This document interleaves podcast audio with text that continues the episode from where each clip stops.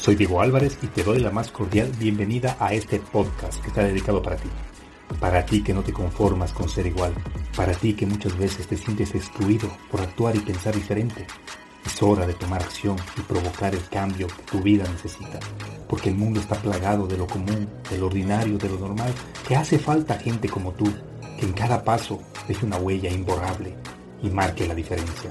Que ruja como león y sepa cuál es su horizonte que tenga claro de dónde viene y hasta dónde va, que no le tema al fracaso ni a qué dirán de la gente.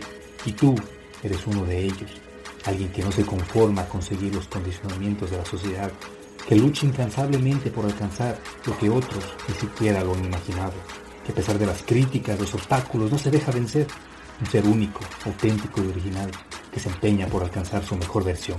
Recuerda que al único a quien tienes que demostrar algo es a ti mismo. Bienvenido a tu podcast, Marcando la Diferencia.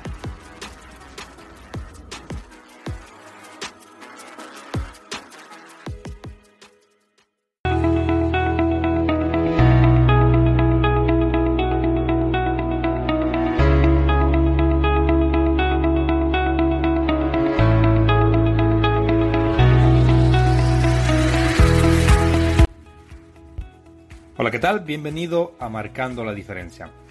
Arrancamos una semana más con un podcast. Esta semana recibí muchas preguntas acerca del episodio pasado, diciéndome que cómo saber cuál es mi propósito, qué hago si no tengo idea cuál es mi misión en este mundo, no tengo idea de qué hacer o por dónde empezar. Y bueno, espero este audio te ayude a despejar esas dudas.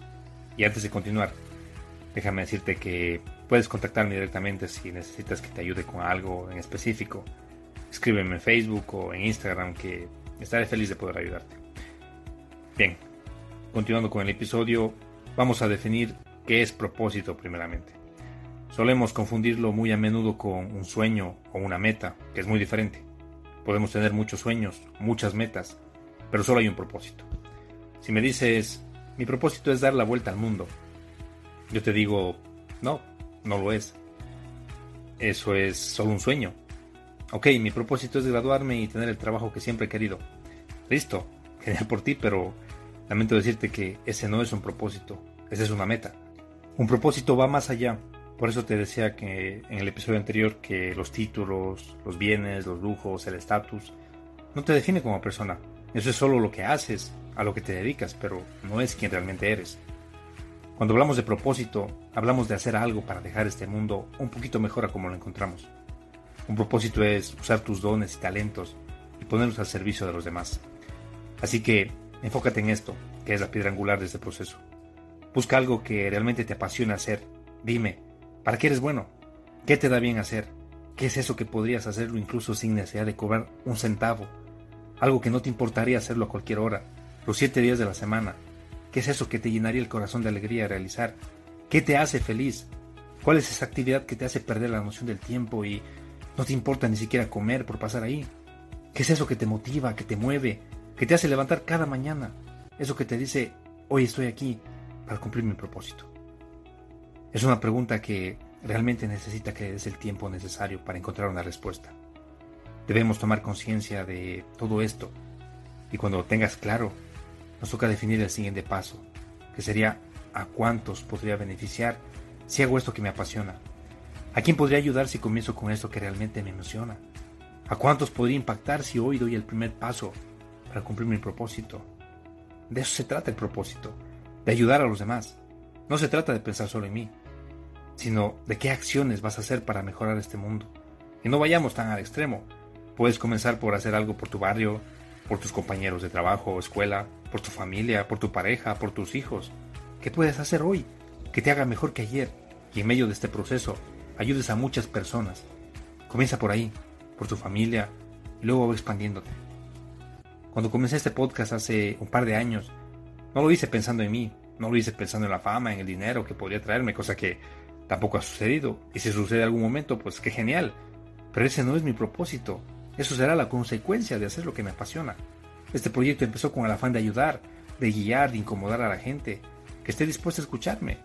Comenzó porque cuando llegué a Estados Unidos y me sentí perdido, desmotivado y sin saber cuál era mi lugar en el mundo, los podcasts fueron mi salvación. Escuchar unas palabras de motivación en esos momentos fue lo mejor que me pudo pasar. Me ayudó a mantenerme firme y no darme por vencido. Me ayudó a agarrar fuerzas, tragarme las lágrimas y levantarme más fuerte. Me ayudó a buscar mejorar cada día, a ser mi mejor versión.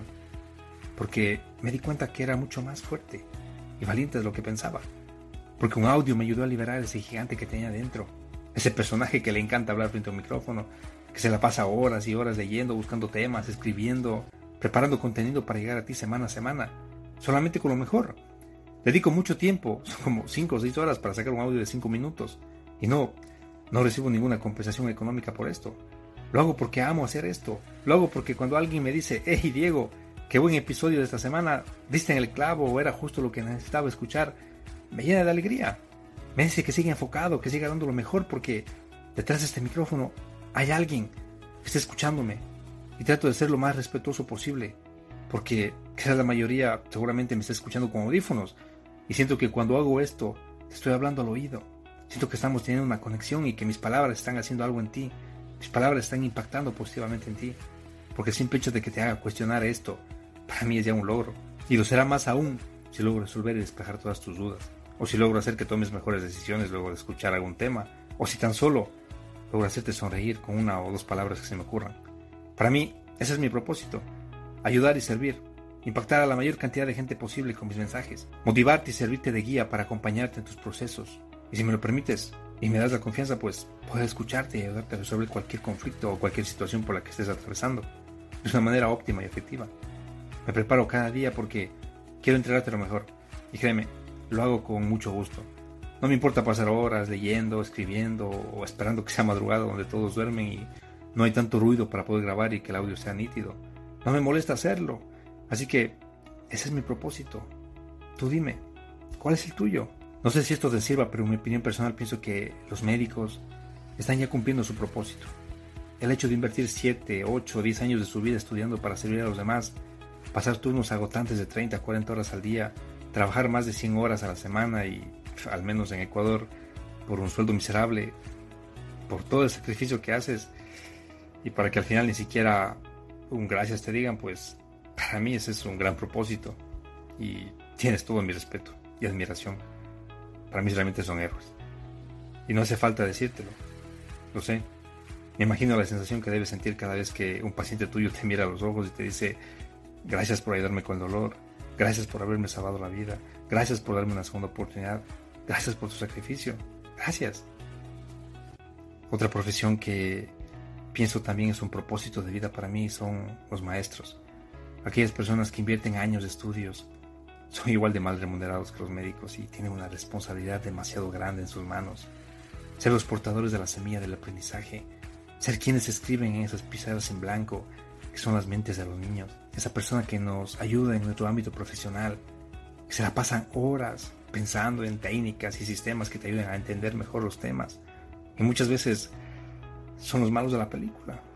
Pero al igual que los médicos, pienso que debe ser una sensación tan agradable toparte con un alumno, exalumno que te diga, maestro, maestra, gracias por todas sus enseñanzas, gracias por haber creído en mí, gracias por su paciencia y su exigencia.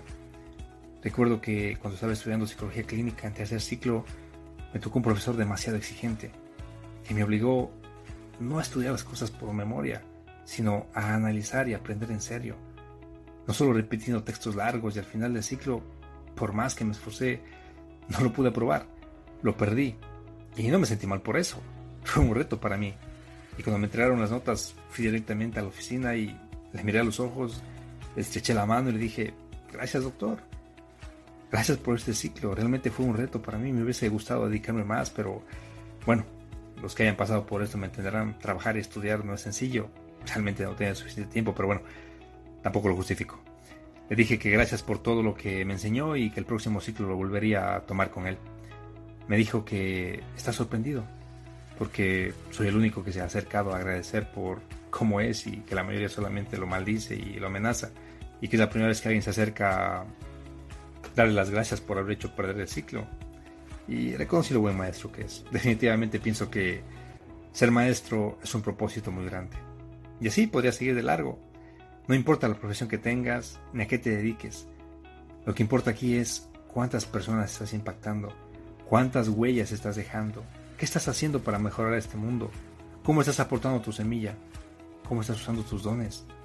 Todos nacemos con un propósito. Y como te dije, me tomó muchos años darme cuenta del mío. Me tocó pasar por muchos procesos. Fui voluntario de la Cruz Roja por 10 años. Ese fue el inicio de ese descubrimiento. La satisfacción de sentir luego de atender una emergencia, luego de salvar una vida, luego de pasarte horas y horas cuidando la seguridad de la gente en eventos, luego de pasar miles de horas sirviendo sin recibir nada a cambio más que un gracias, fue lo que me impulsó a creer en mí. Fue lo que me permitió ver que podía hacer algo diferente y ayudar a quien más lo necesite. Hice una diferencia en este mundo y mientras tuve la oportunidad serví a mi prójimo sin esperar recibir nada a cambio. Así que, si eres voluntario, te felicito, te respeto y te bendigo porque no hay labor más altruista que ayudar a tu prójimo sin esperar nada a cambio. Al final, no se trata de lo que seas o a qué te dediques. Se trata de qué haces tú con tus dones, con esa profesión. Si eres abogado, arquitecto, dentista, y me dices estás aquí para cumplir tu propósito, que puede ser, mira, yo quiero hacer miles de refugios para peritos abandonados. Ese es un propósito. Yo quiero llegar a ser presidente para erradicar la pobreza del país. Algo utópico, pero bueno, soñar no cuesta nada, pero mira, ese es un propósito. Estás dejando de lado tus intereses personales por pensar en los demás. Si me dices, quiero ayudar a niños de la calle a salir de las drogas y darles un mejor futuro, ese es un propósito. Quiero visitar a la gente en las cárceles y ayudarlos a que sean mejores ciudadanos, que tengan una mejor calidad de vida. Eso es un propósito.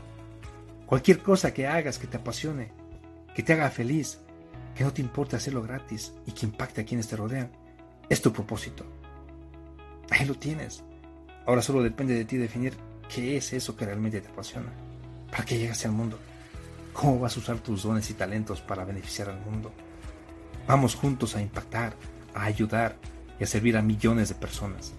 Y puedes comenzar hoy mismo por ver cómo puedes ayudar en tu hogar, con tu pareja, con tus hijos. Recuerda, pequeñas acciones, pequeños hábitos, pequeños cambios nos llevan a grandes resultados. Seamos juntos ese cambio que el mundo necesita. Seamos esa inspiración para que otros puedan encontrar su propósito. Te envío un abrazo gigante y cualquier duda que tengas, estoy a tus órdenes. No dudes en escribirme. Espero que pronto puedas encontrar tu propósito y lo cumplas a cabalidad. Y si ya lo hiciste, espero que puedas llegar a miles y miles de personas cada día. Que tu huella quede en la memoria de cada persona que impactas. Hasta la próxima.